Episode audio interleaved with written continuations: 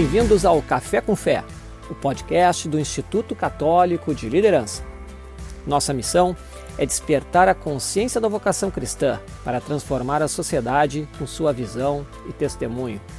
Meu nome é Adriano Dutra, diretor e produtor do Café com Fé, e o tema que vamos tratar hoje é Deus e os negócios. Todos sabemos que estamos vivendo um momento singular em nossa história diante desta pandemia e que agora estaremos enfrentando os desafios da reabertura dos negócios e da necessidade de crescimento para reduzir os efeitos da crise econômica. Nesse cenário, temos personagens fundamentais, que são as empresas e aqueles que as compõem: empresários, diretores, gerentes, colaboradores. Além disso, Vivemos em um mundo que se caracteriza pela volatilidade, incerteza, complexidade e ambiguidade. As relações estão caracterizadas pela superficialidade, individualismo, competitividade agressiva, visão de curto prazo, busca de satisfação imediata, dentre outras características. Assim questionamos: neste cenário volátil, incerto, complexo e ambíguo, qual o papel das empresas e empresários? E podemos questionar ainda: afinal, Deus e os negócios podem coexistir? É viável ter Deus nos negócios no mundo atual? Assim, conversaremos hoje com o Padre Rodrigo Hurtado, diretor do Instituto Católico de Liderança e idealizador do aplicativo de meditação católica Time, cuja meditação mais recente trata justamente do tema Deus e os negócios. Mas é isso, Padre, eu que agradeço novamente o convite né? Agradeço em especial a todos que estão entrando aqui. A gente vai vendo as pessoas entrando, alguns nomes conhecidos nossos, assim, é, é, é muito, muito bem, né? Dá para ver que, que eu e o senhor estamos com dois bons guardas-costas, assim, né? O senhor está com Maria, ah. Maria do Trabalho atrás do senhor, e eu estou com Sagrado Coração. O Sagrado ali. Coração. É. Então estamos, estamos bem acompanhados também na, nessa parte. Mas, padre, eu acho que assim, a, eu queria contextualizar um pouco dois pontos que me chamaram a atenção quando a gente começou a, a quando recebi a notícia da, dessa nova meditação, né? O, o, primeiro, assim, eu tenho ouvido muitos sacerdotes agora nesse, nesse período, né, de, de pandemia, né, que Deus consegue tirar coisas muito boas, inclusive de, de situações muito graves, né, e de situações atípicas como essa que a gente está vivendo, né. E eu acho que está sendo um momento interessante para as pessoas repensarem sua vida, se reinventarem, né, mas agora a gente está normalmente a reabertura do mercado, né? A gente tem que escapar de uma crise econômica, né? Então, quem sabe Deus quer também que a gente reinvente as empresas, né? Será que não é o momento da gente reinventar a empresa, né?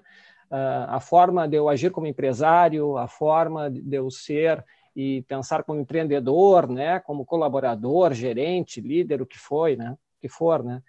E o uhum. outro ponto é assim, tem uma Uh, tem um conceito que surgiu, foi no exército americano até que surgiu, né, que se fala muito no mundo empresarial. Então, como hoje o, o, tema tem a ver com negócios, eu vou falar algumas expressões às vezes do mundo empresarial, né, que chamam de mundo VUCA, né, que se constata hoje que a gente está num mundo assim que ele é volátil, ele é incerto, né, ele é ambíguo, né? Então, o que, que acontece? Uh, as pessoas que buscam muito satisfação de curto prazo, né? resultado, uma competitividade muito forte. Então, tem uma série de fatores aí nessa volatilidade, incerteza, complexidade né?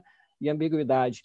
Então, assim, nesse cenário, né? a gente quer tudo para ontem, visão de curto prazo, satisfação imediata, concorrência, às vezes, desleal, né? E ao mesmo tempo essa oportunidade que nós estamos tendo de mexer na nossa vida e, e, mexer nas empresas e repensar tudo, né? Então eu lhe pergunto da mesma forma que o senhor começa a meditação, né? Que está lá no, no Seed Time, né? No, no, aplicativo, né? E a per primeira pergunta é isso, né? Deus e os negócios, assim, é, podem coexistir mesmo, padre? É viável ter Deus no negócio, né? Essa, essa é a pergunta, né? A grande pergunta. Obrigado, Adriano. Antes de eso, yo disso, eu vou falar, talvez algumas pessoas não conhecem o aplicativo SeatTime. Adriano le va a colocar ahí un nombre. O SeatTime es un aplicativo tanto para Android como para eh, iOS, ¿no? Para Apple. Y, ahí vocês pueden escuchar un monte de meditaciones sobre diversos temas. Hoy estamos lanzando una nueva serie que se llama Deus y los negocios. Y, la pregunta que você hace, Adriano, es muy importante. Eu acho, é compatível. E não apenas porque o mundo hoje é muito volátil, não? As pessoas dizem, olha, não dá, não dá, para, não é compatível, porque o negócio é, é, é a guerra mesma. E aí, quem não, quem não lute de qualquer jeito não sobrevive, não? Então, a pergunta pode ser, por um lado, é compatível Deus e os negócios? Jesus mesmo falou, não podeis servir a Deus e ao dinheiro. E aí os católicos ficam, nós católicos todos, ficamos meio preocupados. Eh, será que eu estou mesmo servindo ao dinheiro? Se eu quero criar empresa, quero empreender, quero ser próspero, ou me tenho que contentar com uma empresa pequena, com apenas o necessário para viver? Então, eu acho que eu, eu gostaria de enfrentar a, a pergunta do seguinte jeito. Essas são duas perguntas diferentes, na verdade. Eu acho que Deus e os negócios, eh, ante tudo, sim, são compatíveis. Claro que sim. E nós temos uma intuição de que isso é assim.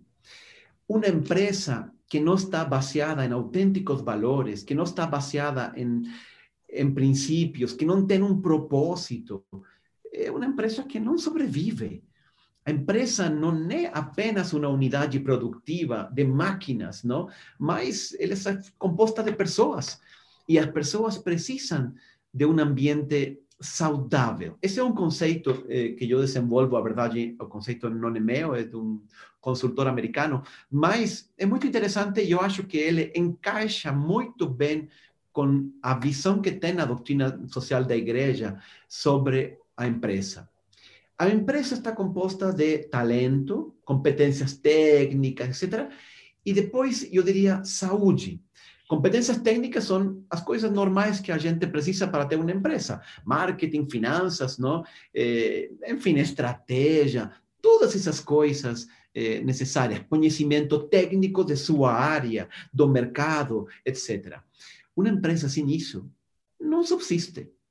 Não é possível. Tudo isso, óbvio, do por sentado. Mas existe um outro âmbito, que é a saúde da empresa.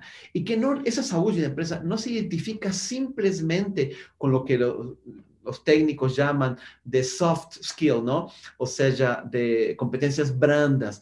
É mais que isso, porque competências brancas se refere à pessoa, não? Capacidade de comunicação e outras. Aqui nós estamos falando de um ambiente cultural dentro corporativo dentro da empresa saudável, ou seja, que ele tem baixa burocracia, tem alta motivação, alta produtividade pela motivação dos, das próprias pessoas que trabalham aí, uma equipe de líderes bem coesa, unida. Isso é muito importante. Quando existem brigas entre os donos, entre os sócios de uma empresa, a divisão muitas vezes se vai levando, porque, enfim, os dois são sócios, não dá para mas a divisão depois vai, eh, como se diz, transbordando, não? chegando a todos os níveis da empresa, e uma empresa que está dividida.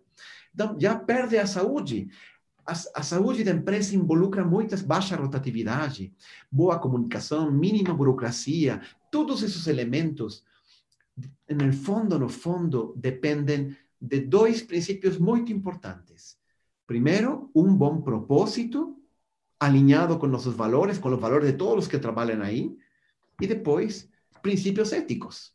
Né? Todo o que estamos fazendo dentro da empresa é ético e está baseado em valores. Então, aí é possível criar esse ambiente de motivação, de grande comunicação, etc. Não sei se. Então, aí, respondendo à pergunta de você, Deus é necessário? Lógico. Deus es necesario porque solo si yo creo un um ambiente ético y un ambiente de valores dentro de la empresa, yo consigo que todo mundo crear un ambiente también saudável dentro de la empresa. E y es muy interesante esto, un ambiente saudável multiplica la capacidad de la empresa, multiplica el talento de la empresa. E y yo acho que una empresa saudável, con valores que declaradamente son vividos, só é possível aí onde eu falo claramente quais são minhas convicções.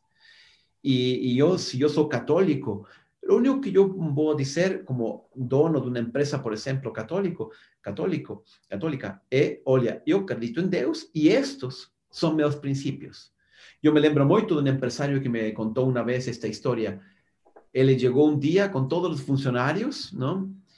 e é uma empresa mais bem industrial, então tinha muito pessoal de, de chão de fábrica, operário, etc. E ele pegou uma Bíblia e falou: Senhores, este é o manual de princípios da empresa. Não? E mostrando uma Bíblia. Uhum. Mm. Não? Então, isso significa que ele está impondo a religião a todo mundo? Não.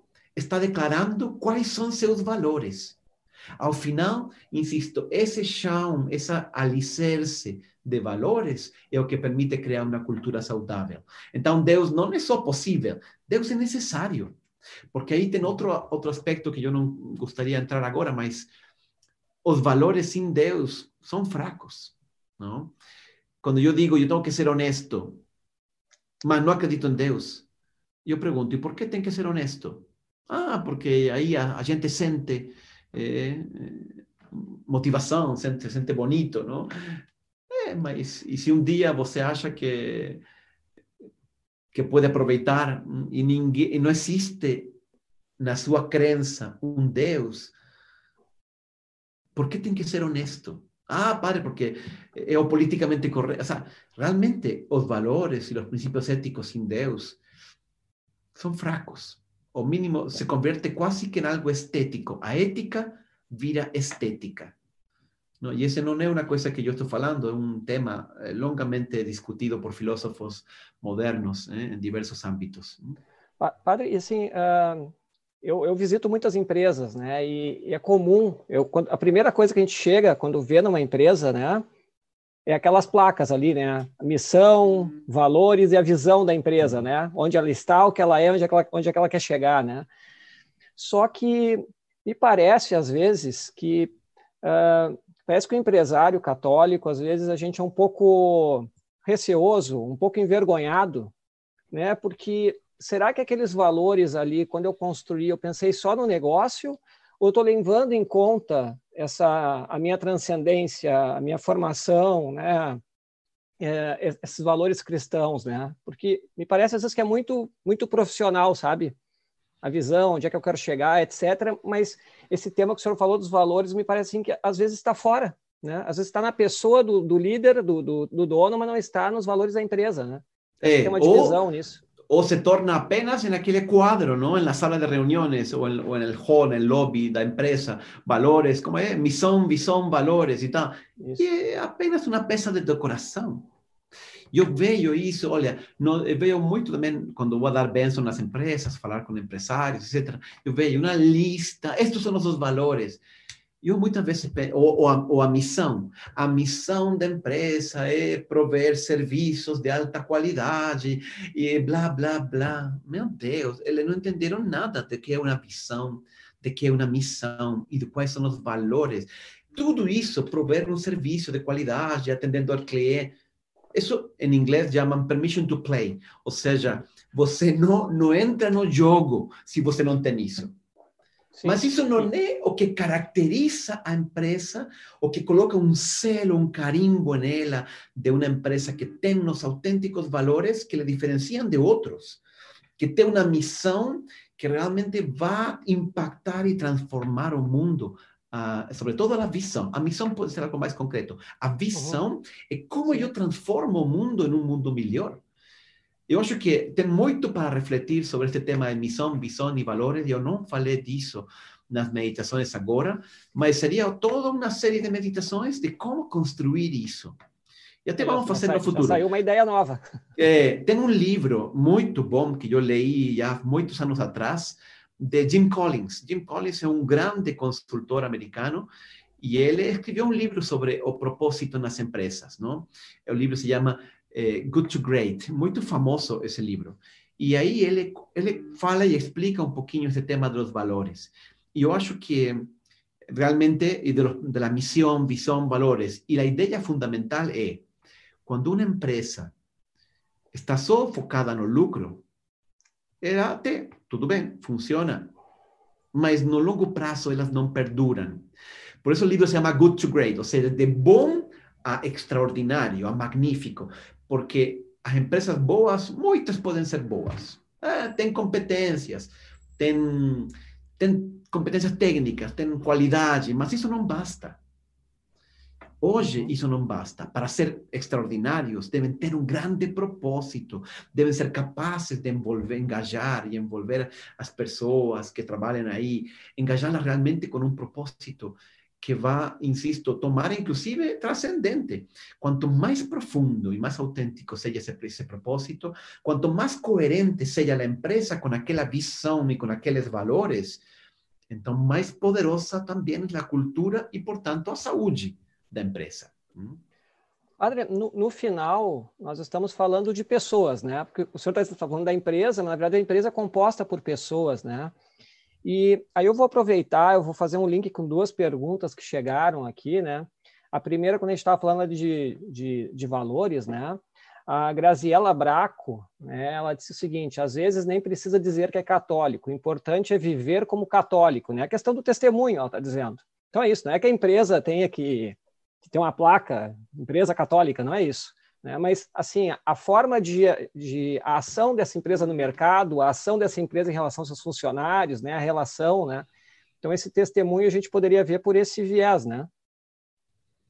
Sim, eu, eu concordo. É, quando eu falava de que uns valores em Deus eh, não se suportam, não, se, não, se, não é possível soster, aí acontece que é verdade, eu posso falar dos valores e sostener eles ou alicerçar eles nas minhas crenças no transcendente, no? em Deus, neste caso.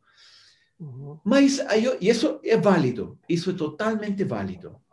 Mas, olha, eh, Adriano, eu acho que hoje também chegou o momento dos católicos não ter medo e, e, e dar testemunho de sua fé. Sabe que eu sinto muito que Deus quer o mundo de volta. Deus quer recuperar sua presença na cultura. Não, e, e não é, hoje, parece que não é politicamente correto isto. Falar de Deus, ah, porque você vai impor. Não estou impondo nada a ninguém. Eu simplesmente estou proclamando a minha fé. Eu, quando esse empresário falava, este é meu manual da empresa, está dizendo a todas as pessoas, acreditem que isto eh, eu, a minha, as minhas decisões, os, que, as decisões que eu tomo respecto à empresa estão baseadas em los valores e, sobretudo, eu tomo enxergando Deus, olhando Deus, sabendo que vou ser cobrado por Ele. E dar testemunho disso é muito bonito, insisto. Não necessariamente a empresa tem que ter isso, mas um empresário que é católico, que acredita em Deus, eh, eu acho que é muito bonito que tenha a coragem de dar esse valor, esse testemunho, e muitas pessoas, pelo testemunho dele, podem se converter. Não? Padre, uh, eu fiquei bem comovido, assim, a duas situações até, e foram em lives aqui do Instituto, né?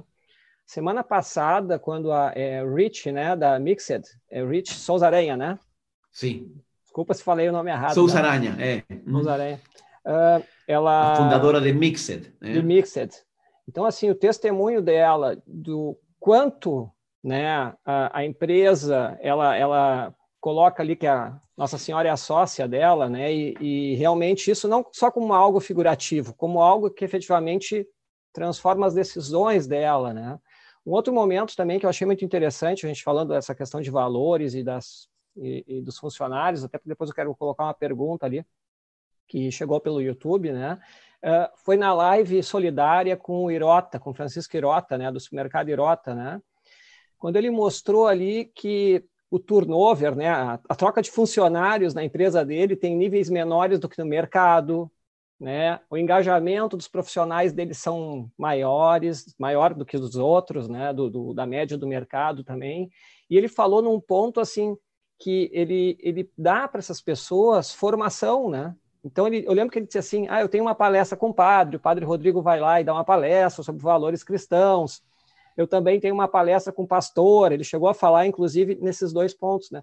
Então, uh, eu acho que é interessante esse aspecto, assim, essas empresas, elas, uh, esses empresários, né, eles colocam na vida deles, na vida da empresa, né, a, a, a Deus, né, e Nossa Senhora, no caso da Mixa, de forma bem clara, né. E, e, aí eu queria fazer uma pergunta, né, que eu lembrei até com base nessa questão de Irota, que a Fátima Castro Santos nos enviou pelo YouTube, né? Ela pergunta assim, como conciliar a religião católica em uma empresa com pessoas de diferentes religiões? Essa é a pergunta dela. Então, eu acho que, insisto, não se tem, não, eu não estou querendo converter ninguém. Simplesmente Deus quer que a nossa fé também não fique debaixo da cama, como disse Jesus no Evangelho, não? Vós sois luz do mundo, não se acende uma lâmpada para colocar debaixo da cama, para que ilumine a todos os que estão na casa. ¿eh? Então, que problema existe em que uma empresa tenha um que é muçulmano, outro que é evangélico? Nessa, Francisco Irota é um grande testemunho. Lá dentro tem pessoas de outras religiões. E eu já participei em reuniões com ele, em que tem um pastor e eh, coordenação da pastoral, não traspas, não? Então, participam outras pessoas de outras religiões. Tudo bem. Mas é muito claro, eu sou católico, eh, eu atuo movido por esses princípios. É o testemunho você não sabe o poder do testemunho. É isso o que, o que Deus está pedindo de nós aos empresários dia de hoje. Não tem medo. Você não vai ser demandado, porque você não está impondo nada a ninguém. Está dando testemunho de que eu sou católico e esta é a minha empresa. Então, ela é regida por os valores católicos, não? E por a minha fé em Deus. Agora, se a empresa obriga os empregados a ir à missa, eh, então aí não, óbvio. Não, se, tenta de, se trata de não impor. E quando você dá um testemunho corajoso, insisto, isso não apenas é um testemunho, é Deus que toma posse da empresa. Deus entra, Deus toca os corações, Deus cria um ambiente saudável, Deus fica com você como seu sócio este RISI eh, de Mixed, ¿Vos imagina un catálogo de 2020, este año ellos fueron a tomar fotos a París, ¿no? Era, época en que estaban ahí todos eh, estos, eh, ¿cómo se llamaban? Los chalecos amarelos, ¿no? En fin, y, y ellos van en nombre de María y un monte de modelos, comenzamos con una oración, nos encomendamos a María y son un monte de modelos uno pensaria ambiente menos propício, mas gente, você não sabe as coisas, as reações, as coisas que a gente encontra. Eu tenho muitos testemunhos de pessoas. Uma, um empresário me contava uma vez esta, esta anedota, eu achei muito bonita. Não? Ele entrou em sua empresa, não? todo mundo sabe que ele é católico, ele é declaradamente católico, e é um muito bom executivo de uma empresa multinacional. ¿No? que está presente, es americana la empresa, y está todo Latinoamérica y Europa. Inclusive, acho que tienen una, una, ¿cómo se dice? una filial la en Indonesia. Y ahí él es, él él es encargado aquí de Latinoamérica, ¿no? Les venden, en fin, unas cosas ahí, productos químicos. Y entonces, un día encontró en un escritorio una menina que estaba llorando. Él entró, era una secretaria y, y él estaba con los olhos, ¿no? Vidrosos, llorando, etc. Y aconteció, olha, ¿qué aconteció? Preguntó, ¿no? El, el presidente de la compañía, él para, porque percibe primero, para, pregunta, y ella dice así, ay, chis, chis, no voy a falar el nombre, ¿no? Eh, eh, se llama Álvaro, ¿no? Ele falou assim, a, a don Álvaro, eh, que acontece que tengo un problema muy, muy grave, no sé, un problema familiar, ¿no? E aí ele coloca a mão no bolso e tira um terço. Não? Imagina, eu tenho aqui o meu. Não? Olha, fala assim: Olha, eu vou dar para você um remédio que é muito bom. Tome um destes cada dia. E lhe dá o terço a essa menina. É, precisa coragem, é, porque é o testemunho da minha fé. Mas não está violando nenhum princípio. Simplesmente está passando o que, o que eu acredito. Essa menina, se já estava triste, aí sim começou a chorar. aí sim, ela falou assim: Dona Álvaro, jamais alguém me tinha falado assim. Muito obrigado. Muito obrigado. Porque, porque no que nós porque o que nós queremos é o bem das pessoas, é criar um ambiente saudável, é, é ajudar e servir. Por isso, eu, eu acho muito triste que voten siempre ese carimbo empresarios, en los ejecutivos, etcétera, de ser os vilões, ¿no? Que quieren explorar. isso existe.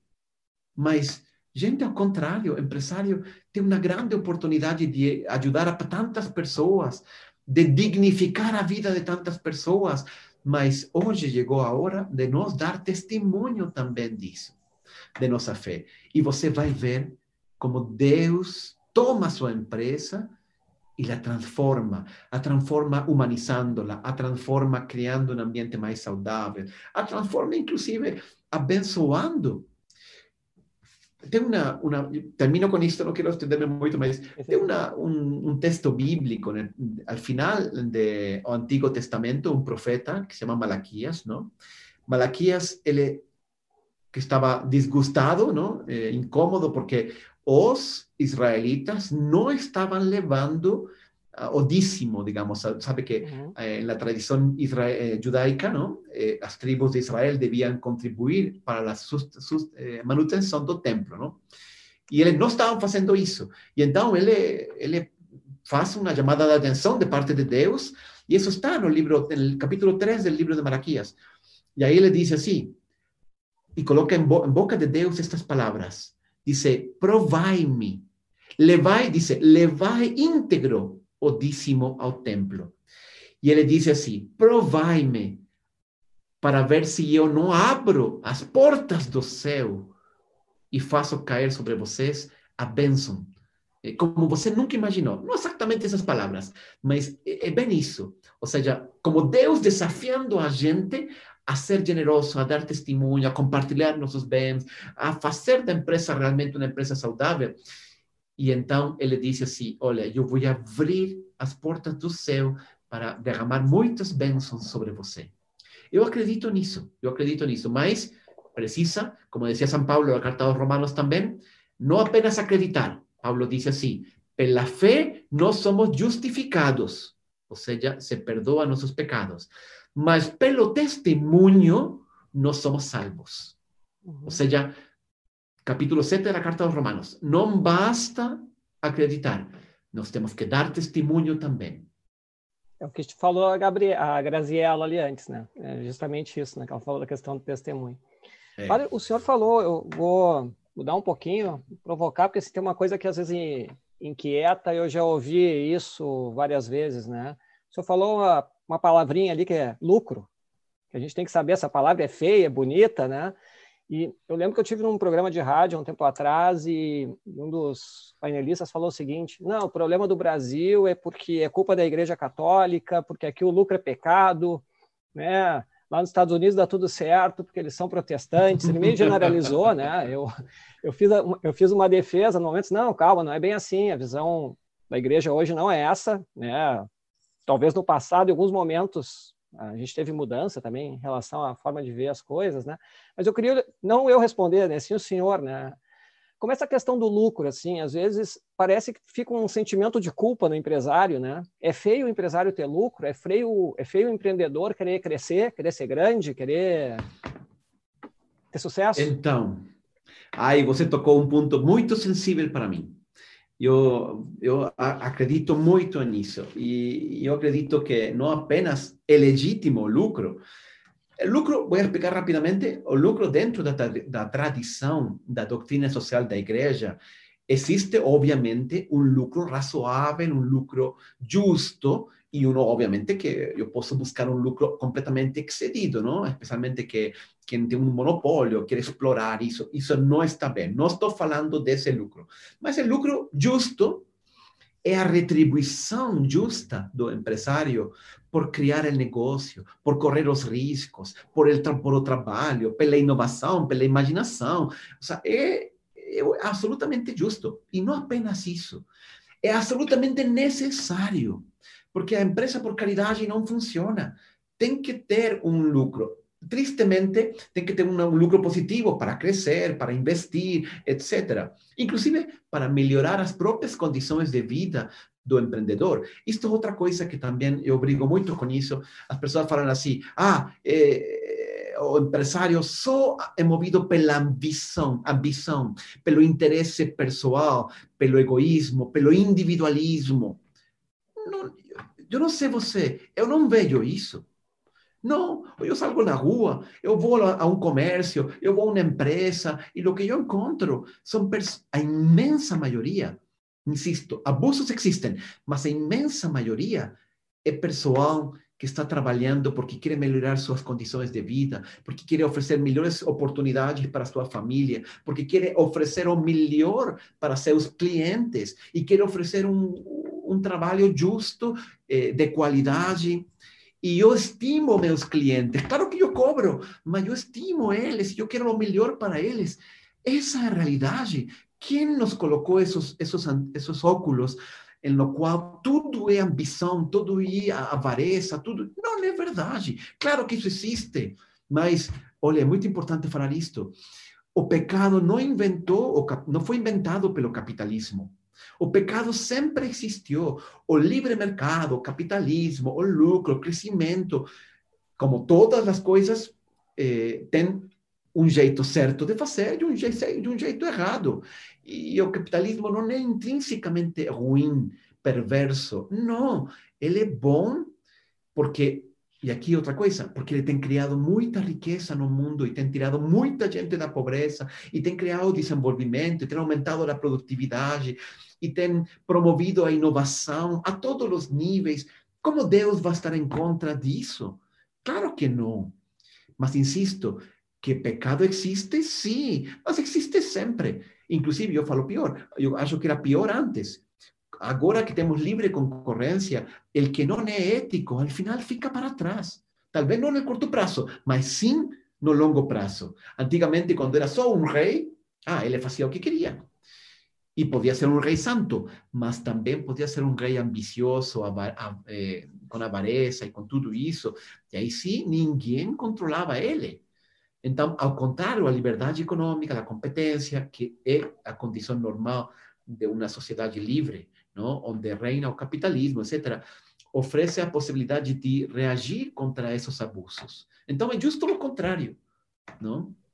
É porque, é, não sei se são muitos muitos temas uhum. que entram nesta. É porque existe e é natural assim é, é, mais um momento que a gente vive agora um pouco complexo e, e, e dividido, né? Ou a gente é esquerda ou é direita, é, é, é tudo tudo aos extremos hoje, né? mas é que tem coisas também que às vezes nos passam como preconceitos, não só um preconceito, mas um preconceito com um, um conceito assim preconcebido, assim, por exemplo, ah, desigualdade, desigualdade é culpa do capitalismo, né? E aí vem aquela questão, aí tento tocar uma culpa, mas a Igreja Católica não deveria pregar igualdade. Então, não sei se o senhor pode me ajudar um pouco com isso, assim, porque às vezes são coisas que chegam para a gente, né? É, a desigualdade é por causa do capitalismo?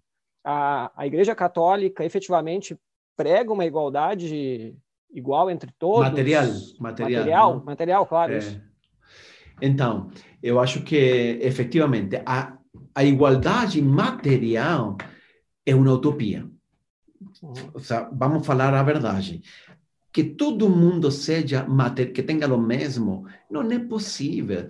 E não é possível não apenas por motivos práticos, técnicos. O padre, não dá para distribuir, isso também. Mas nós somos diferentes.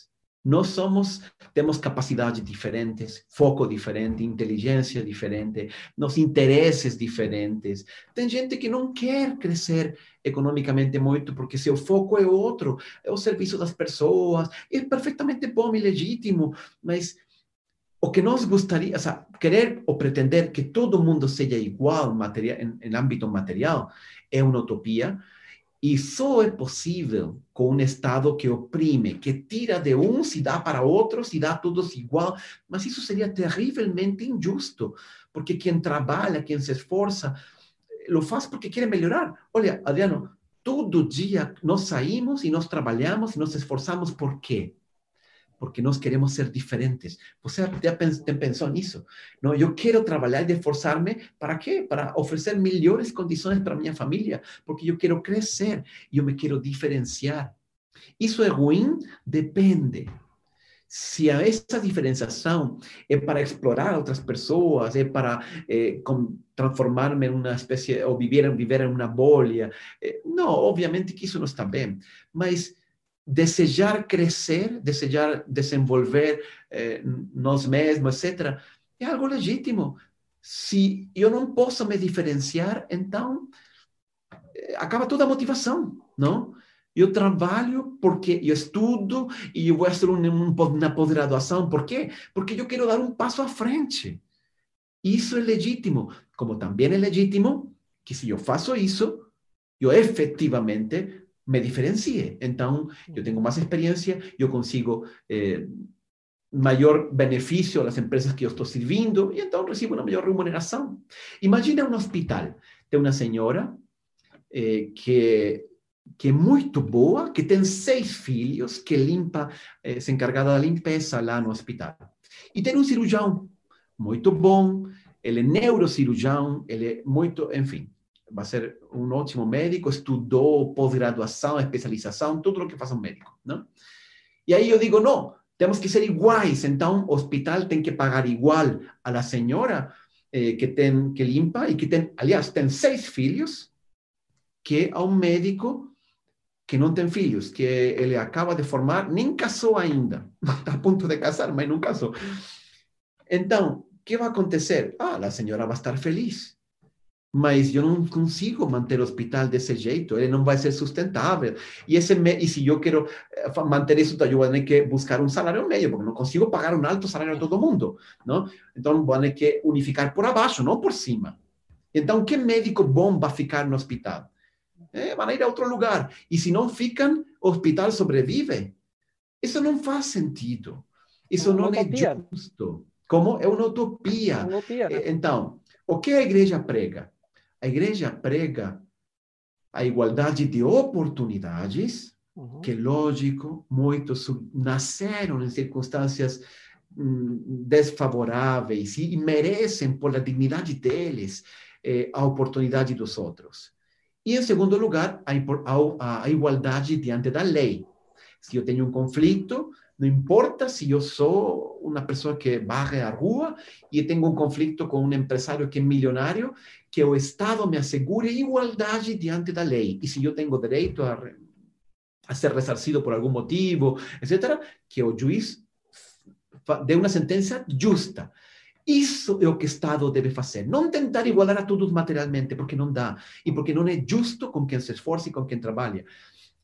É justo, sim, dar igualdade ante a lei e igualdade de oportunidades. Para isto, a igualdade de oportunidades, existem os programas sociais, eu insisto na educação, eu tento ajudar essas pessoas a incluí-las no no sistema produtivo, na competência, pela capacitação, para que eles se consigam parar por seus próprios pés. E aí sim, cada um, com seu esforço, com seu trabalho, com seu foco, vá até onde senta e queira eh, trabalhar, se esforçar e mereça. Deus atua desse jeito conosco. E, Deus nos questão... dá conforme a nosso mérito. Hum? É, e, e, tem a questão assim da o, o, que, como lidar com o dinheiro e do espírito também, né? Porque, por exemplo, se voltarmos para os Estados Unidos, né, uma, uma coisa que me chama muito atenção lá, em termos culturais que eles têm, né, é a cultura da doação também. Então, assim, na medida que esse médico, no seu exemplo ali, ele faz o seu trabalho, mas se ele tiver efetivamente uh, entender a espiritualidade cristã católica, né, da qual ele participe, por exemplo, né, tem uma tendência dessa pessoa doar, né? Eu vejo que nesses países com maior liberdade, me parece que tem grandes doadores, né? É, é. é algo normal ser doador. Daqui a Aí pouco uma pessoa está doando é... milhares e milhões de dólares, é uma coisa usual, né? Então, eu diria assim, aí você toca outro ponto. Eu estava falando do, da função do Estado, não? Assegurar a igualdade de, eh, de oportunidade diante da lei, impulsionar eh, projetos sociais, educação, segurança, todas essas coisas, que isso sim é função do Estado, e uns impostos razoáveis, são totalmente justos e necessários, não? Também porque o Estado é necessário para Sim, claro. o comércio, não? O, comércio, o Estado me assegura um marco regulatório de leis, etc., que permite o comércio e o intercâmbio, o livre, o livre mercado e o capitalismo, não? Também eh, o mercado precisa do Estado. Não é verdade que o capitalista não quer Estado, quer anarquia. Não, não é isso. Ou pelo menos a igreja não é isso o que pensa, não? Agora, está também essa outra parte que você fala. A iniciativa privada pode também ser um ponte, uma ponte para ajudar a tantas pessoas. E aqui uma coisa, você falou uma coisa que é verdade. Existe um, um índice que se chama o Interno, uh, Given Index, uh, World Given Index, World Given Index, ou seja, índice mundial de giving, de doação, não? E, eso es impulsionado por una fundación eh, inglesa, se llama CAF, ¿no? Charities Aid Foundation, y ellos todo año emiten ese, o publican, ¿no? Ese índice. De ahí se ve claramente ¿Quiénes son los países que más contribuyen de privado para privado con iniciativas de ayudando a igualar? Y olha que interesante. Aquellos países que, son, eh, que están en el índice más alto del World Given Index são precisamente aqueles nos quais fazer negócios e o ambiente de negócio em geral é mais livre. Por exemplo, em primeiro lugar, você tem Estados Unidos, você tem Nova Zelanda, Austrália, Irlanda, Canadá, Inglaterra. E aí estão calculando várias coisas. Estão calculando eh, a capacidade das pessoas para doar a estranhos. Esse é o primeiro índice. Em segundo lugar, medem o volume de doação hum, em dinheiro. E em terceiro lugar, em terceiro lugar, se mede também o tempo de voluntário, não? das pessoas que prestam tempo voluntário em hospitais, em qualquer causa, religiosa, não religiosa, não importa. E eles combinam esses três índices e criam este World Giving Index, não? E aí estão. Quais são os países mais generosos, mais solidários? Os países mais livres economicamente, que dão mais espaço à iniciativa privada. Quais são os países menos livres? Aqueles onde o Estado pretende fazer tudo, onde o Estado quer ser o grande irmão solidário de todo mundo. De fato, no último lugar do Given Index está China. Aí está a Rússia, está, eh, olha, deixa eu ver que eu tenho por aqui. Enfim, um monte de países africanos, não? Eh, en el fondo, a constante é, por um lado, sim, o Estado, não, que monopoliza tudo e então inibe a ação privada, e por outro lado, eu acho que situações um pouco de ditadura, de autoritarismo, que no fundo é a mesma coisa, um Estado que pretende dominar tudo termina sendo autoritário, não?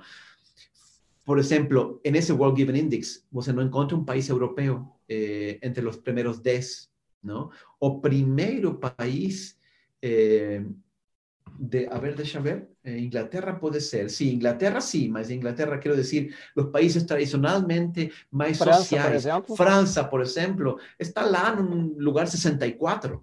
Depois de Irã, depois de vários países africanos, depois de muitos países pequenos, Malásia e outros, Indonésia, de, de Ásia, etc. E se supõe que eles eram os mais solidários, com um Estado que se preocupa pela, pelas pessoas. Mas aí, quando as pessoas veem que o Estado pretende fazer isto, eles, eles dão um passo atrás. É, é um índice medido todo ano, objetivo. É, é muito interessante avaliar isso também. Aqui o César Martins, né, nos mandou que em doações individuais para o Médico Sem Fronteiras, os brasileiros individualmente são o, sé o sétimo, né, que mais doam. Então, então não. Aqui em Brasil nós temos uma sociedade livre, sim, mas também o Estado pesa bastante aqui, pesa muito para os empresários. Não? Todo mundo me fala isso, eh, os impostos, a burocracia, eh, enfim. Não? E isso limita, limita. É verdade que nós podemos ser generosos e se o brasileiro, apesar de tudo isso, eh, que número? Eu te vou falar dentro, dentro de... Sétimo Ok, dentro del World Given Index, Brasil está en el lugar 74. Son 164 países. Él está en el 74, o sea, ya está prácticamente en la mitad, ¿no? Porque falta essa maior liberdade, eu acho. Isso seria um grande estímulo. E criar condições, leis, não, que permitem descontar imposto quando você é generoso. Esses outros países têm também esse tipo de estímulos que eu acho também são importantes. Não? Interessante. Padre, aqui aproveitar um depoimento aqui da Lúcia. Ela diz que é gerente administrativa e sócia de uma, de uma empresa, né? E que uh, essa empresa só existe hoje, ela está lá há 36 anos. Essa empresa só existe hoje graças à presença constante da Sagrada Família e à prática dos ensinamentos da religião católica no seu dia a dia. Até o presente momento, nós conseguimos superar todas as crises econômicas brasileiras e acredito que iremos superar também a atual do coronavírus. Né? Então, está dando um é. depoimento aqui, só para a gente, esses bons exemplos, Olha, é sempre bom. Eu estou convencido de que se você deixa entrar a Deus não, no seu negócio, Deus ajuda, Deus toma conta. De, tem que acreditar e tem que confiar. Por isso nós lançamos agora a Maria no Trabalho, não? que eu tenho aqui comigo. Eh, essa, essa iniciativa é precisamente levar e criar dentro das empresas um espaço para Maria. E deixar uns santinhos para quem quiser orar ou levar para sua casa, colocar uma imagem, fazer uma bênção é deixar a Deus entrar também no mundo profissional, nas empresas, porque como digo, eu sabe que eu diria assim, um empresário, um, um empreendedor, um executivo é alguém que recebe de Deus dois grandes dons. Em primeiro lugar, a capacidade de criar empresa. Não é qualquer um que faz isso. Eu me lembro muito de um amigo que era um grande executivo de uma empresa multinacional também. E aí, em um certo momento, ele decidiu: não, eu vou sair eu vou sair e vou empreender a minha própria empresa. Era uma empresa que fazia roupa interior, acho. E aí ele saiu, renunciou, tinha uma boa poupança e então investiu. Olha, passaram por aí três anos, ele teve que fechar. Ele não, ele me falava, padre, entendi que o meu é trabalhar numa empresa que já existe, não empreender, não? Uhum. E com muita humildade voltou a entrar na empresa que estava antes, mas não no cargo que tinha, que era muito bom, teve que começar de baixo, não, não totalmente de baixo, mas teve que começar em um posto inferior e outra vez começar a construir. Não todo mundo tem esse dom de perceber a necessidade do mercado, de organizar, de criar, de arriscar. Isso é um dom de Deus. E nós temos que ser conscientes disso e por colocá-lo a funcionar, não? Aí está a parábola dos talentos, que também eu comento nas meditações, não? Esse é o primeiro dom. O segundo dom, que aí conectamos com o primeiro que estávamos falando ao princípio, é a capacidade de influir o empresario o emprendedor, es un líder. Para los colaboradores de él en la empresa, que todo mundo es, eh, él es una referencia para ellos, ¿no? como también para la sociedad. ¿no? Él es un fundador de una empresa, él es un emprendedor, él crió esto, él crió aquello, etc. Entonces yo tengo a, tengo a capacidad de influir. Eso también es un don que Dios nos da y que nos tenemos que usar con mucha responsabilidad. Y por eso dar um testemunho de nossa fé, mostrar sem vergonha e com, com, com orgulho o que eu tenho é Deus que me deu e eu tenho necessidade de colocá-lo ao serviço. Eu não estou aqui apenas por dinheiro, estou por vocês, estou pela sociedade, estou porque Deus me deu estes dons para que eu coloque isso ao serviço eh, do mundo. Como? Criando um mundo melhor, criando oportunidades para os funcionários, quando posso, também contribuindo com doação, como você falava, não? com doação para os mais necessitados. Quanta empresa eu já conheci que tem uma fundação, que tem uma iniciativa. Este, este Álvaro que contava, ele tem uma empresa, tem uma fundação para idosos, totalmente mantida pela empresa. Essa é uma possibilidade. Existem N variantes, mas a empresa está chamada por Deus a ser uma grande, como já foi, um grande transformador do mundo. E, portanto, se isso é assim, o empreendedor é a peça-chave de tudo isto. Imagina se não tem uma responsabilidade e uma vocação muito grande que Deus lhe deu. Uhum.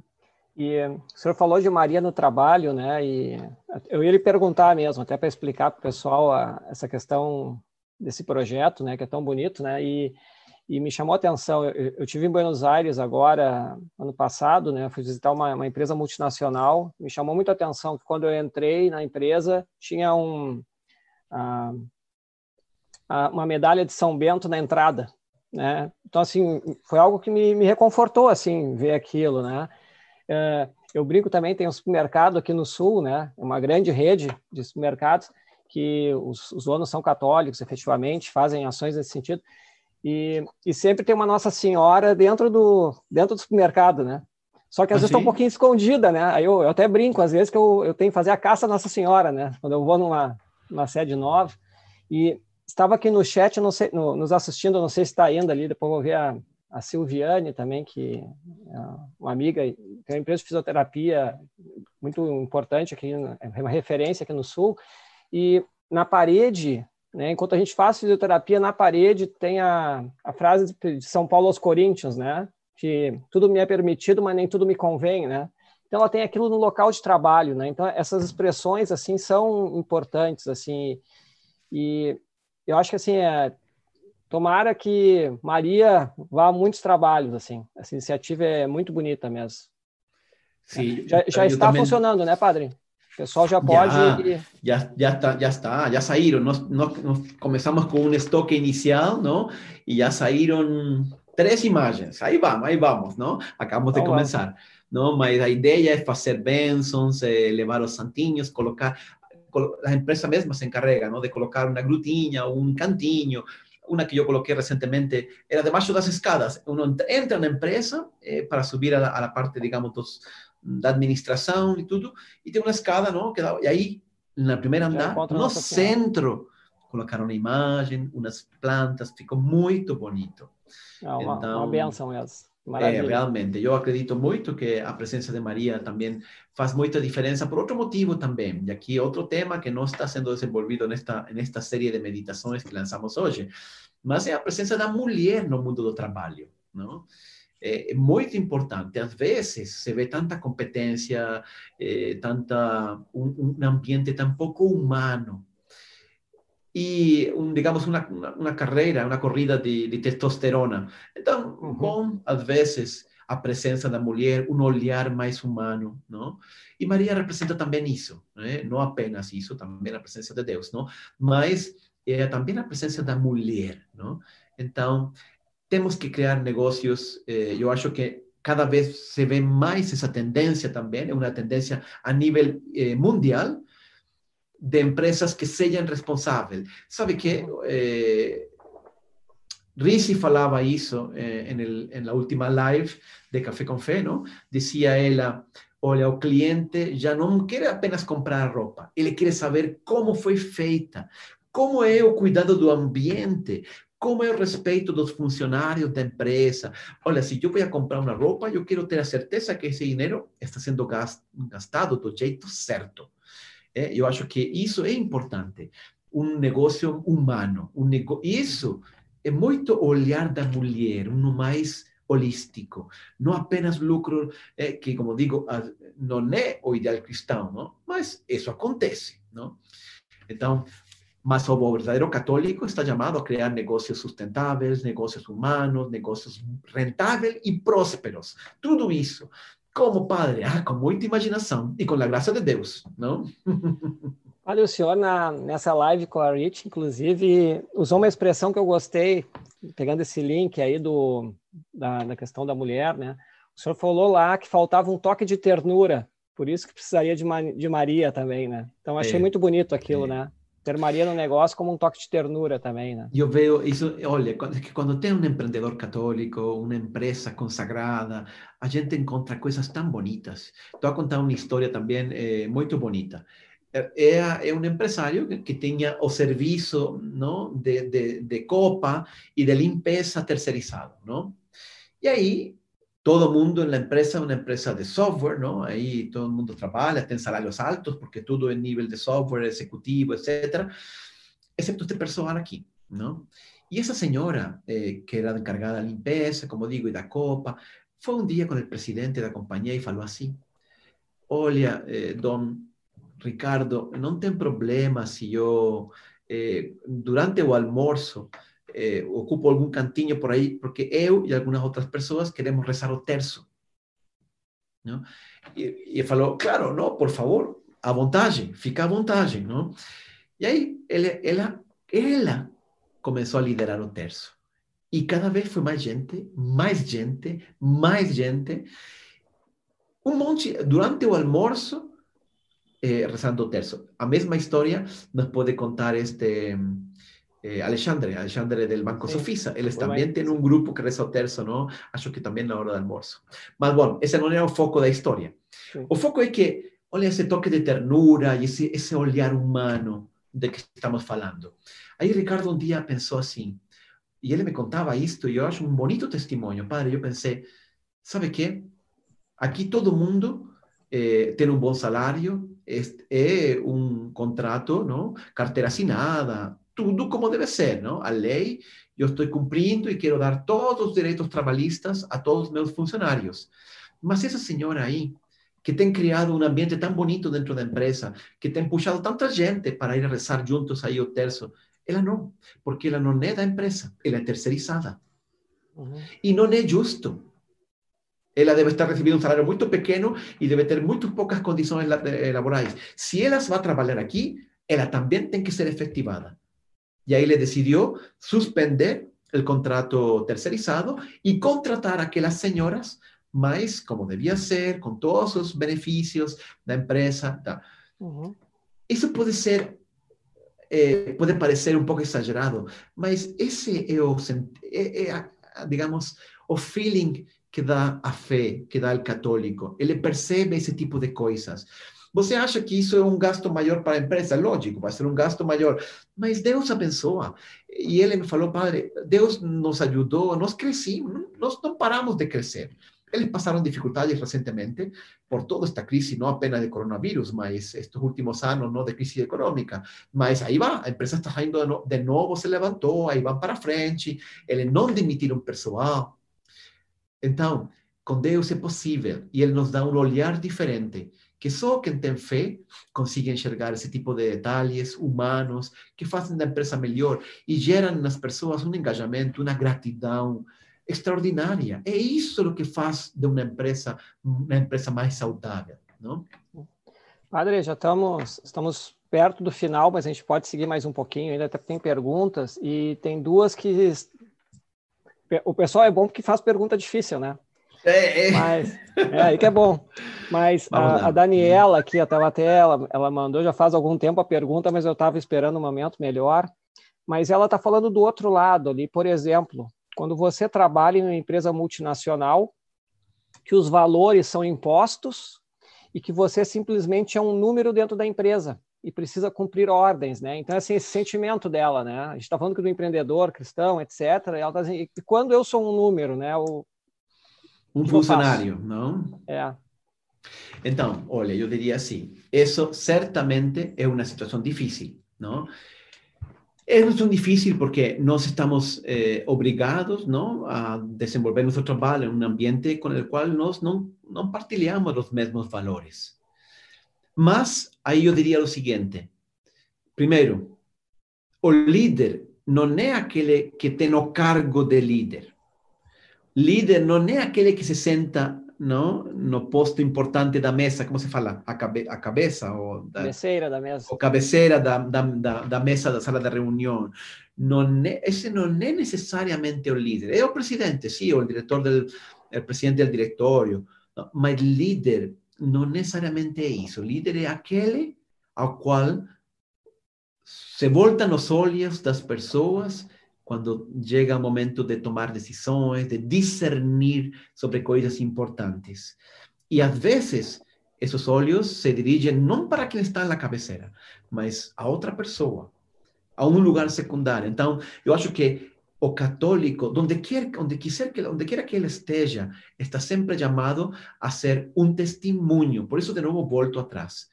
Qué importante dar testimonio, especialmente en esos ambientes não difíceis. Eu devo manter a minha fé, dar testemunho dela, a, minha integridade, os meus valores, mesmo me custando algo, não? ou o emprego, ou ser marginado, eh, enfim. Mas o testemunho, Deus está antes que isso. Uhum. Quantas vezes na história da igreja cristãos foram perseguidos precisamente por ser coerente com seus princípios?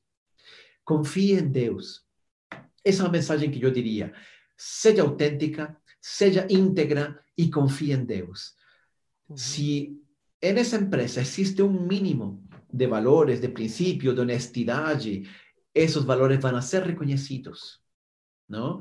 Yo me lembro mucho de alguien que me contaba eh, recientemente también de una empresa en cual eh, él era, era, o este empresario era o único era una, era una empresa familiar, todo el mundo brigando, porque la familia estaba brigando, y él era correcto, honesto, íntegro, él, él no se dejaba, digamos, corromper, etcétera, etcétera, y él quería salir de ahí, mas não podia, porque precisava desse emprego. Mas nunca deixou, digamos, vendeu a sua alma, os seus princípios, ele foi coerente. E aí eh, a coisa não mudava, e não mudava, e não mudava, até que um dia ele aguentou. Ele aguentou porque, como digo, precisava. Mas até um dia a empresa foi contratada, foi comprada por outra empresa, foi absorvida por outra empresa. E quando chegou a empresa nova, para surpresa dele, muitos de cargos directivos foram demitidos e ele foi o único de sua turma, digamos, desse nível executivo que ficou. Quando estava todo mundo, ele não era valorizado. Quando estava todo mundo, ele era marginado. Mas quando foi comprada a empresa, ah, aí brilha a verdade. Não? E ele ficou em um ambiente completamente novo. Agora, eu tenho também muitos testemunhos de empresários que decidiram sair de um determinado de uma determinada empresa porque não dava. Isso Sim. também acontece, não? E, e, confiar em Deus, não? Enquanto eu não posso sair, aguanto e busco outra oportunidade. Mas confiar em Deus e ser íntegro, nunca deixar de nunca traicionar os nossos princípios. É, inclusive as empresas mais uh, um pouquinho mais avançadas, né? Hoje elas já trabalham com tem um conceito de redesenho do trabalho, né? Que é quando a gente melhora a condição de trabalho do empregado. Tem um outro conceito que eles chamam de job crafting, né? Que é quando o próprio empregado ele vai gerando mudanças na sua atividade, né? Vai tentando buscar um espaço para isso. E, e me parece assim que a, essa questão de dar o testemunho e ser cristão ali perante o colega da mesa ao lado, né? Perante um grupo, etc já é uma espécie do que chamam hoje na, na, administração de job crafting, né? A gente vai mudando aquele ambiente, né? De grão em grão, né? Gota em gota, né? Uma gotinha, como dizia a Madre Teresa lá, né? Isso, exato. mais no oceano, né? Exatamente. Imagina um, um, um, jovem executivo numa empresa e que ele, ele fala, eu sou católico, eu tenho um grupo de oração, eu vou à missa nos domingos, e, e, ele é alegre, ele é inteligente, ele é competente, ele tem tudo, mas ao mesmo tempo dá um testemunho de sua fé. Aí um dia eh, chega aí a turma de amigos da empresa, ah, é, não sei o quê, vamos que hoje vamos ter a despedida de solteiro de X, não, que vai casar. Não, não, eu não vou. Ou depende, não? Depende como seja, não? Mas uhum. se a coisa não, vamos a ir a um lugar indecente, olha, eu você sabe que, que eu não partilho isso, mas eh, eu estarei certamente no casamento, levarei o meu presente, darei um grande abraço, porque eu estimo muito a ele. Mas aí vou para casa. Que testemunho! Sim. Que testemunho forte, não? A gente não sabe, mas Deus faz através disso muitas muitas obras e nós não percebemos, como o caso que contei antes, mas isso nos faz crescer, não nos faz diminuir. Pode ser que não seja politicamente correto, pode ser que todo mundo ri de nós, mas no fundo, do fundo do coração, as pessoas se dão conta de autenticidade, de integridade. E quando realmente precisam de alguém, de alguém para confiar, para dar um cargo mais importante, olha, você fica no primeiro lugar da lista, não?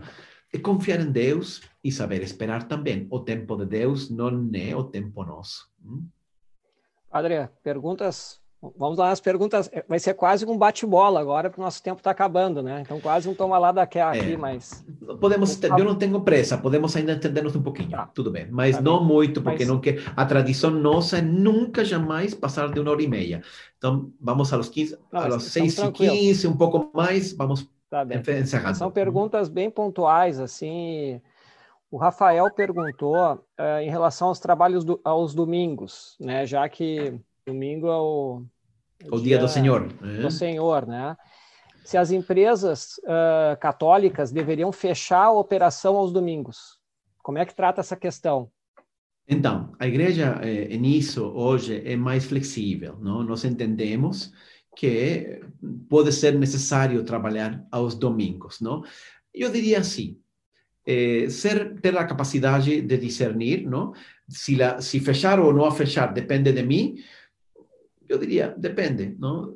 Se é um serviço essencial e todo mundo faz e abre, não tem problema criar criar eh, rotatividade de empregados para que to, todo mundo possa eh, ter alguns domingos livres. Eu acho que se podem criar. Eh, a igreja nisso não é tão rígida. Eh, convida ao discernimento. Não? Ele, ele Agora, citou, por exemplo, posso... restaurantes, né? restaurante, academia, ele citou então, os setores que tem que abrir domingo. Tem que abrir, restaurante tem que abrir, as pessoas vão ao restaurante no fim de semana, não? E isso é importante. Não tanto porque assim vou ganhar mais dinheiro, é que não é esse o motivo, é o serviço que nós prestamos, não? Tem restaurantes que não abrem domingo, mas insisto, isso depende muito de, da pessoa e do discernimento. Não é famosa nos Estados Unidos uma rede, não, de algo assim como Kentucky Fried Chicken que se chama Chick-fil-A. Não sei se você conhece. Não? O ah. dono dessa dessa rede de Chick-fil-A, não, que é, é, é frango, não, frango assado. Ele é muito católico, não, e, e ele não abre os domingos. Toda a rede fica fechada. Né? Agora, se ele decidisse abrir, isso seria um pecado? Eu diria, depende. Se ele abre porque quer ganhar mais dinheiro e porque quer aproveitar ao máximo cada oportunidade e quer explorar os funcionários, lógico que é um pecado. Agora, se ele abre porque quer oferecer um serviço, porque muita gente está queixando-se que quer comer frango nos domingos e não encontra, e ele abre e cria puede abrir una parte, por ejemplo, puede crear una rotatividad de los funcionarios, tratando de facilitar. Ahora, que todo el mundo tenga su día de descanso, eso sí, eso, sí, sí, insisto. Sí, padres, nos trabajamos los domingos. Imagina, nós celebramos missa, casamento, matrimônio, batismo. Para mim, domingo, sábado e domingo é muito trabalho. Eu não descanso, eu descanso segunda. Não? Então, a mesma coisa vale. Mas, insisto, não é por avareza, não é por ambição, é por um serviço. E pode ser, pode ser perfeitamente justificável. Não? Padre, uma pergunta que o, o Márcio pergunta se empresas católicas deveriam dar preferência a empresas católicas. Estou imaginando em fazer negócios, de repente para prestigiar o... a pergunta dele é nesse sentido. Aí. Então, aí entram duas coisas, não? A confiança e a qualidade. Eu acho que isto não é uma coisa de ser católico ou não ser católico, mas eh, a gente quer, quando faz uma parceria, quando faz eh, eh, gente de confiança e gente competente, não? serviços de qualidade. Eu diria, se outro católico, se uma empresa que é católica e uma empresa que não é católica, por exemplo, ou que os donos, um é católico, um não é católico, oferecem o mesmo serviço de qualidade, mas o católico, por ser católico, porque vai à missa nos domingos comigo, me dá mais confiança. Gente, totalmente legítimo. Você tem preferência, lógico, por, mas não é por ser católico. Eu acho que isso é por a confiança que isso inspira. Eu sei que ele tem a sua vida é, alicerçada em valores cristãos, igual que eu, não? Agora, outra coisa diferente é que eu quero ajudar uma empresa cristã, uma empresa católica, um empreendedor católico, amigo, empresário ele está começando, ele não é muito bom, mas eu quero ajudar. Ah, tudo bem. Mas isso, é, esclareço isto, isso é caridade. E caridade é muito bom. Caridade deve ser estimulada. Nós falamos já antes de como a iniciativa privada tem que ajudar a outro. Eu acho que católicos deveríamos ajudar a outro, mas sob o conceito de caridade. Porque depois, é, às vezes, se criam confusões. Eu acho que ser muito, temos que ser muito claros eh, eu faço um negócio com um que é católico, a coisa não dá certo, e aí me, se sente traído porque eu deixei ele e tal. Não, não, não. quali, negócios têm uns de funcionamento e não por ser uma empresa católica eu vou pular esses parâmetros e essa qualidade. Se eu quero fazer caridade, é uma coisa. Se eu quero uma empresa, eu devo funcionar com os parâmetros próprios da empresa, porque isso é necessário, é importante e ninguém está eximido disso. E porque quando eu não cumpro esses, esses padrões de qualidade, o que estou colocando em risco é a, o, o, emprego, a viabilidade de minha empresa e o emprego de todo o pessoal que está comigo. Então, ajudar católicos, legal. Hum, se te dá mais confiança, se serviço de qualidade, tudo bem. Se não, considere-lo um ato de caridade e coloque-lo nesse contexto. Quanto eu posso ajudar? Quanto não posso ajudar? É interessante que até a Bíblia, sabe? Até a Bíblia coloca, dá uma advertência sobre não doar, emprestar dinheiro a familiares. Não posso, é livro dos provérbios, não posso acreditar, padre, como é isso? É lógico. Eu sempre falo em, em tom de piada, não? Que quando você empresta dinheiro a seu irmão, não? ou a seu pai, e esse que nunca deu certo. Olha, quantas vezes eu tenho encontrado isso? Cara que empreendeu e perdeu porque, porque os hábitos de vida dele não são hábitos saudáveis, ele não sabe controlar os gastos, etc. Aí você presta. Quantas famílias eu vi brigar e dividir-se por causa de dinheiro? Não? O peru de Natal já não tem o mesmo sabor se você emprestou dinheiro para seu irmão. Aí todo mundo senta, tem que ir a, que ir a jantar de Natal, não, nos convidaram, não, preciso que ir porque ele me emprestou dinheiro, estou devendo um monte, então que sorrir, já não é a mesma coisa. Então eu digo, não, se você quer ajudar um irmão, ajude, mas você doa, dá, pronto, não empreste. E se ele não é capaz de levantar um negócio, não tem bons hábitos, enfim, etc, etc, etc, seja honesto com ele você vai fazer um favor se você fala claro e direto de qual é o problema dele. E se ele se deixa ajudar, eu te ajudo. Mas então vamos colocar condições e você ensina ele a parar-se pelos seus próprios pés. Não? Isso é caridade. O resto só leva ao final a confusão, a divisão, a problema. E como digo, até a Bíblia nos coloca em guarda contra isso. Padre, a, a Lúcia, né, agora cuidando do tempo ali já, mas a, a Lúcia pergunta o seguinte: não é cruel e pecado, ela colocou entre aspas, né? Demitir um funcionário numa época tão difícil? É, difícil então, é a então, pergunta. então, mas aqui os princípios da demissão eh, são sempre válidos, tanto em período de crise como em período normal, não? Eu diria assim, eh, nós temos que fazer um esforço quando a gente é, é caritativa, é, é, católica, tem fé, confiamos em Deus, nós não pensamos do mesmo jeito que o mercado, simplesmente. Não? Ou seja, o que faz o mercado? Gente, vou cortar aqui, porque aqui o mais importante é cuidar do meu patrimônio, cuidar da empresa e tal. Y entonces simplemente dimiten porque no se importa ni mínimamente. Estoy pensando en que no tienen valores, que no tienen principios, ¿no? Un emprendedor católico, un emprendedor, él siempre actúa de cara, ¿no? Olhando para Deus, con conciencia, con integridad. Entonces, él busca soluciones alternativas. Pensa, por ejemplo, eh, agora o governo não permitiu que você reduzisse o salário para não cargar tanto a folha no orçamento da empresa e o governo vai complementar uma parte. É perfeitamente legítimo. E aí você negocia, senta com todo mundo, se preocupa sinceramente pelas pessoas, não? E eu tento, sinceramente, de evitar a demissão. Agora, por exemplo, uma outra solução poderia ser, olha, vamos a diminuir o salário de todo mundo, não? Eh, o problema é que a lei não permite, não? Então, agora, a, a, agora a lei permitiu, não? Então, bom, aproveitamos essa janela que se abriu, não? Isso. Então, vê, olha, olha que interessante isso. O governo quer ajudar com leis trabalhistas, mas, afinal, por pensar sempre negativamente do empresário, termina atrapalhando, não? Eu já conheci, mas não aqui em Brasil, em outro país, empresários que em momentos de crise falam para todo mundo e reajustam salário. E todo mundo ganha um pouco menos, incluindo o presidente mas conseguem superar a crise e vão para frente, e outra vez subem os salários.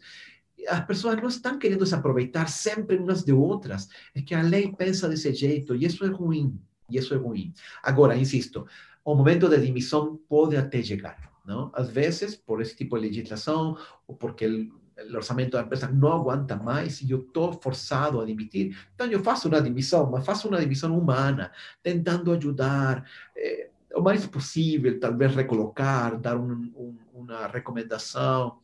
Gente, agora, outro tipo de demissão é a falta de competência e de esforço de trabalho, não? Aí também você tem que demitir, não? Não é pecado. É necessário, a empresa tem umas responsabilidades, tem um conjunto de pessoas que não cumpre com sua, com sua parte dentro da empresa. Eu devo advertir, eu devo dar oportunidades, eu devo tentar formar, não responde, eu demito. Ponto, acabou. Isso não é pecado. Porque no jogo do mercado é assim, eh, a empresa tem que ser uma unidade produtiva e todo mundo tem o dever de colocar sua parte. E quem está sendo levado pelos outros e não coloca sua parte, então, ele não merece isso. Não? Padre, uh, dar uns avisos aqui, depois deixar uma palavra final para o senhor. A gente está encerrando a nosso tempo, né? Já passamos um pouquinho até, né? Tem algumas, tem perguntas, tem frases, né? O Paulo diz: quem é livre não é igual, né? Quem é igual não é livre. Né? Uma, é, é exatamente o que eu falava. Igualdade, esse é um tema que tocamos na série Isso. de meditações também, brevemente. A Valentina também coloca que uh, evangelizar, uh, viver o evangelho, né, mesmo sem anunciar necessariamente com holofotes, né, nos dias de hoje, catequiza muito mais, então também a questão do testemunho, né, então tem algumas manifestações aqui confirmando, né, ratificando coisas que nós falamos.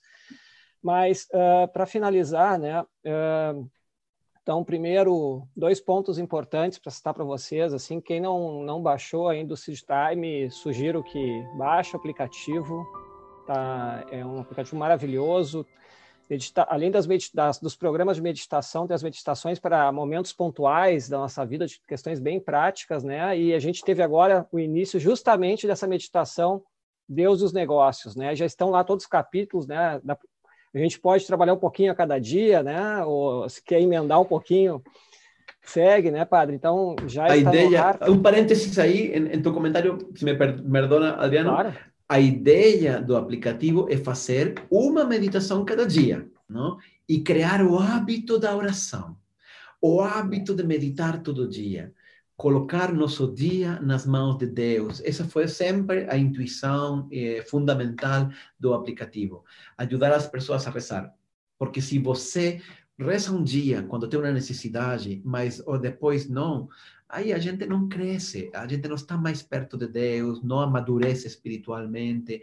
O aplicativo quer ser uma ferramenta de ajuda para crescer na espiritualidade e na proximidade com Deus. E para isso é mais importante, importante a constância que a intensidade. Hoje me dizia um empresário que me escreveu eh, a raíz desta série que lançamos hoje, padre, não dá para escutar uma cada dia. Eh? Eu escutei tudo, está muito bom.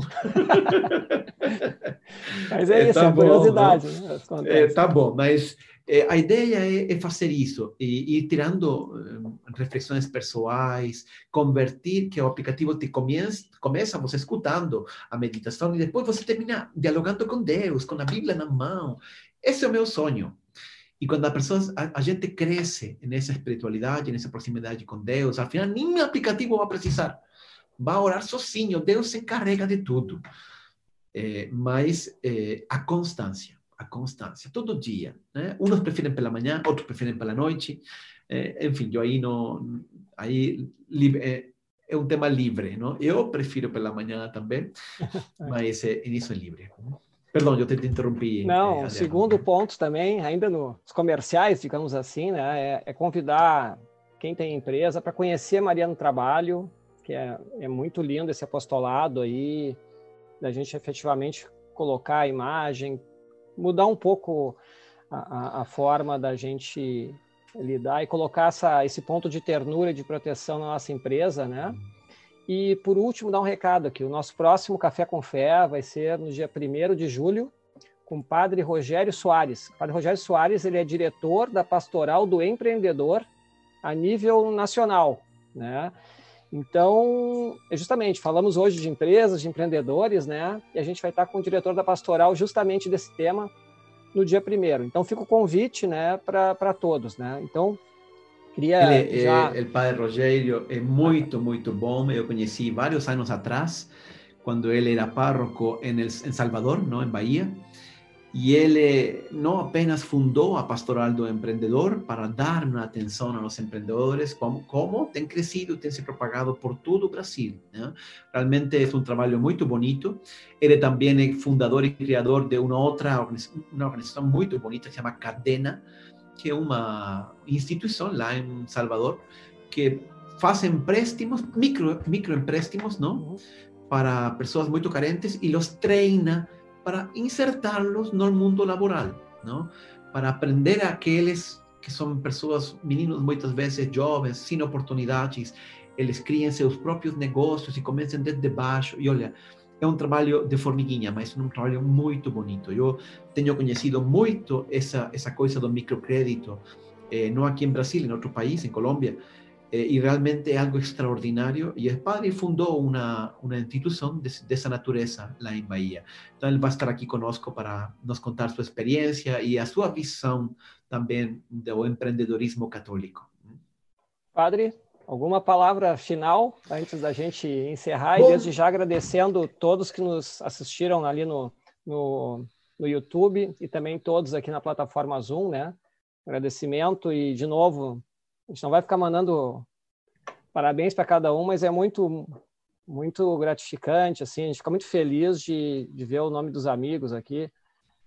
Eu tenho um, grupo de oração, Santa Fé, que eu participo, o pessoal está aqui, né? O pessoal do Cursílio, tem, tem pessoal do Cursílio, pessoal do Reino Cristo, tem, tem de tudo aqui, né? Tem um, várias pessoas aqui, é um, uma alegria isso. Então, então padre, a... se sim. puder finalizar para a gente, deixar uma mensagem final, lhe agradeço. E, então, agradeço de novo a oportunidade de participar e de auxiliar o senhor nesse projeto. Eh, obrigado a você, Adriano. Eh, eu acho que uma palavra seria a palavra final das próprias meditações. Eu, a última meditação la dediquei à la parábola dos talentos, não? Porque é uma parábola muito exemplar do que Deus realmente faz em nossa vida. Nós não somos donos, não somos administradores dos, dos talentos que Ele nos deu. E nós temos que dar contas a Deus disso. Se você tem a vocação empreendedora, saiba que essa é uma parte importante da sua vida, que Deus espera muito de você. Eh, aí nas meditações eu falo uma coisa que eu não deu tempo para falar hoje, mas eu acredito muito eh, que a igreja tem que enxergar, bom, tem que não, não é uma coisa que nós não enxergamos, de fato sim enxergamos. Há centésimos anos, eh, a encíclica de doctrina social más importante probablemente del século XX, el Papa Juan Pablo II, él eh, declaró oficialmente, ¿no? que do mesmo jeito que a democracia é o sistema político que melhor se adapta à dignidade e à liberdade dos indivíduos, assim também o livre mercado, não? levado com capitalismo levado com justiça, levado do jeito certo, e também é sistema econômico que melhor se adapta porque respeita a liberdade do indivíduo e gera muita riqueza. Nós já vimos tanta gente sair da pobreza, melhorar suas condições de vida, inovar, como digo. Isso tudo é trabalho de empreendedores, de formiguinhas trabalhando um e outro. Nem vou falar das grandes corporações. É, todo mundo sabe em economia que o que realmente digamos, puxa um país para frente é a classe média. E são muitas pequenas microempresas, o consumo, é a iniciativa, a inovação. Então, isso é um dom de Deus. Deus não vê isso com, com ciúmes, eh, não, ao contrário, ele precisa de empreendedores eh, corajosos, não? mas com valores, querendo fazer isto não por ambição, por avareza, eh, por vaidade, mas para ajudar a, ajudar, melhorar suas condições pessoais, sim, mas ajudar a sociedade, ajudar a quem mais precisa. Eh, li um livro que eu adorei, eh, que de um, de, uma, de catedrático de Harvard que se chama Prahalat, ele é muito famoso, que se chama Os Negócios na Base da Pirâmide. Olha, que livro tão impressionante, de tanta gente de negócios absolutamente prósperos, criados para a, a base da pirâmide, ele se refere às pessoas mais carentes. É possível fazer negócios, inclusive aí, não para explorá-los, ao contrário, para melhorar suas condições de vida, para criar oportunidades. Uma empresa, um banco de microcréditos, no fundo, é isso, não? Mas ele coloca um monte de outros exemplos também. Eu acho que quando o empreendedor católico entra no jogo, as coisas mudam, não? Realmente, Deus lhe dá uma visão, Deus lhe ajuda, abençoa seu trabalho. E, óbvio, precisamos de risco, de inteligência, de inovação, de tudo isso. Então, lembre-se, essa parábola dos talentos é o que vai acontecer conosco. Deus, se te deu esses dons, Ele vai cobrar de você. E aquele eh, servo, não? eu imagino que todos que estão escutando conhecem a parábola, não? aquele servo que, que foi, ao final, rejeitado não? por el rei, não foi porque ele fez algo errado. Ele simplesmente não colocou seus dons a produzir. Ele ocultou o dom, né? por medo, enfim. É difícil julgar o motivo, mas ele simplesmente, simplesmente ficou parado. Então, que não seja nosso caso. Que muitos empreendedores católicos abracem isto como uma autêntica vocação e sejam agentes de transformação para a sociedade. Bom, esta live também, eh, Adriano, fica no YouTube, né? É Ela vai ficar um... disponível aí. Uhum. É só um aviso também, a, a Fran, que trabalha conosco lá, ela colocou no, no link do YouTube o link para Maria no Trabalho e o link do Time também. Então, a, está no, no, link lá do, do YouTube. Ok, então, é isso, aí está tudo no YouTube. É, se, se uma hora e trinta é o máximo, estamos em uma hora e vinte e oito, padre. Então, então, hora de encerrar. Né? Hora de encerrar. Então, de novo, muito obrigado a todos, né? Participaram através do Zoom e da, do YouTube. E nos encontramos todos no dia 1 de julho. Enquanto isso, né, vamos, vamos ouvir e meditar Deus e os negócios lá no, no aplicativo. Padre, muito obrigado de novo, boa noite e boa noite a todos aí, fiquem com Deus. Obrigado também, obrigado Adriano. Até mais. Obrigado, tchau.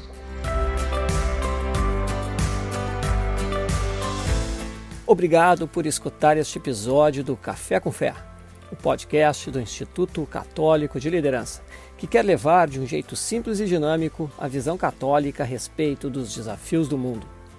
O mais importante para nossa equipe é tratar de temas de seu interesse. Nossa intenção é contribuir com opiniões e pontos de vista que possam enriquecer e iluminar seus caminhos. Assim, sua contribuição é essencial o seu feedback ou sugestão de algum tema específico será sempre muito bem-vindo. Não deixe de escrever o nosso e-mail contato arroba. Sua opinião é muito importante. E se gostou desse capítulo, compartilhe com seus amigos. Abraço e até o próximo encontro.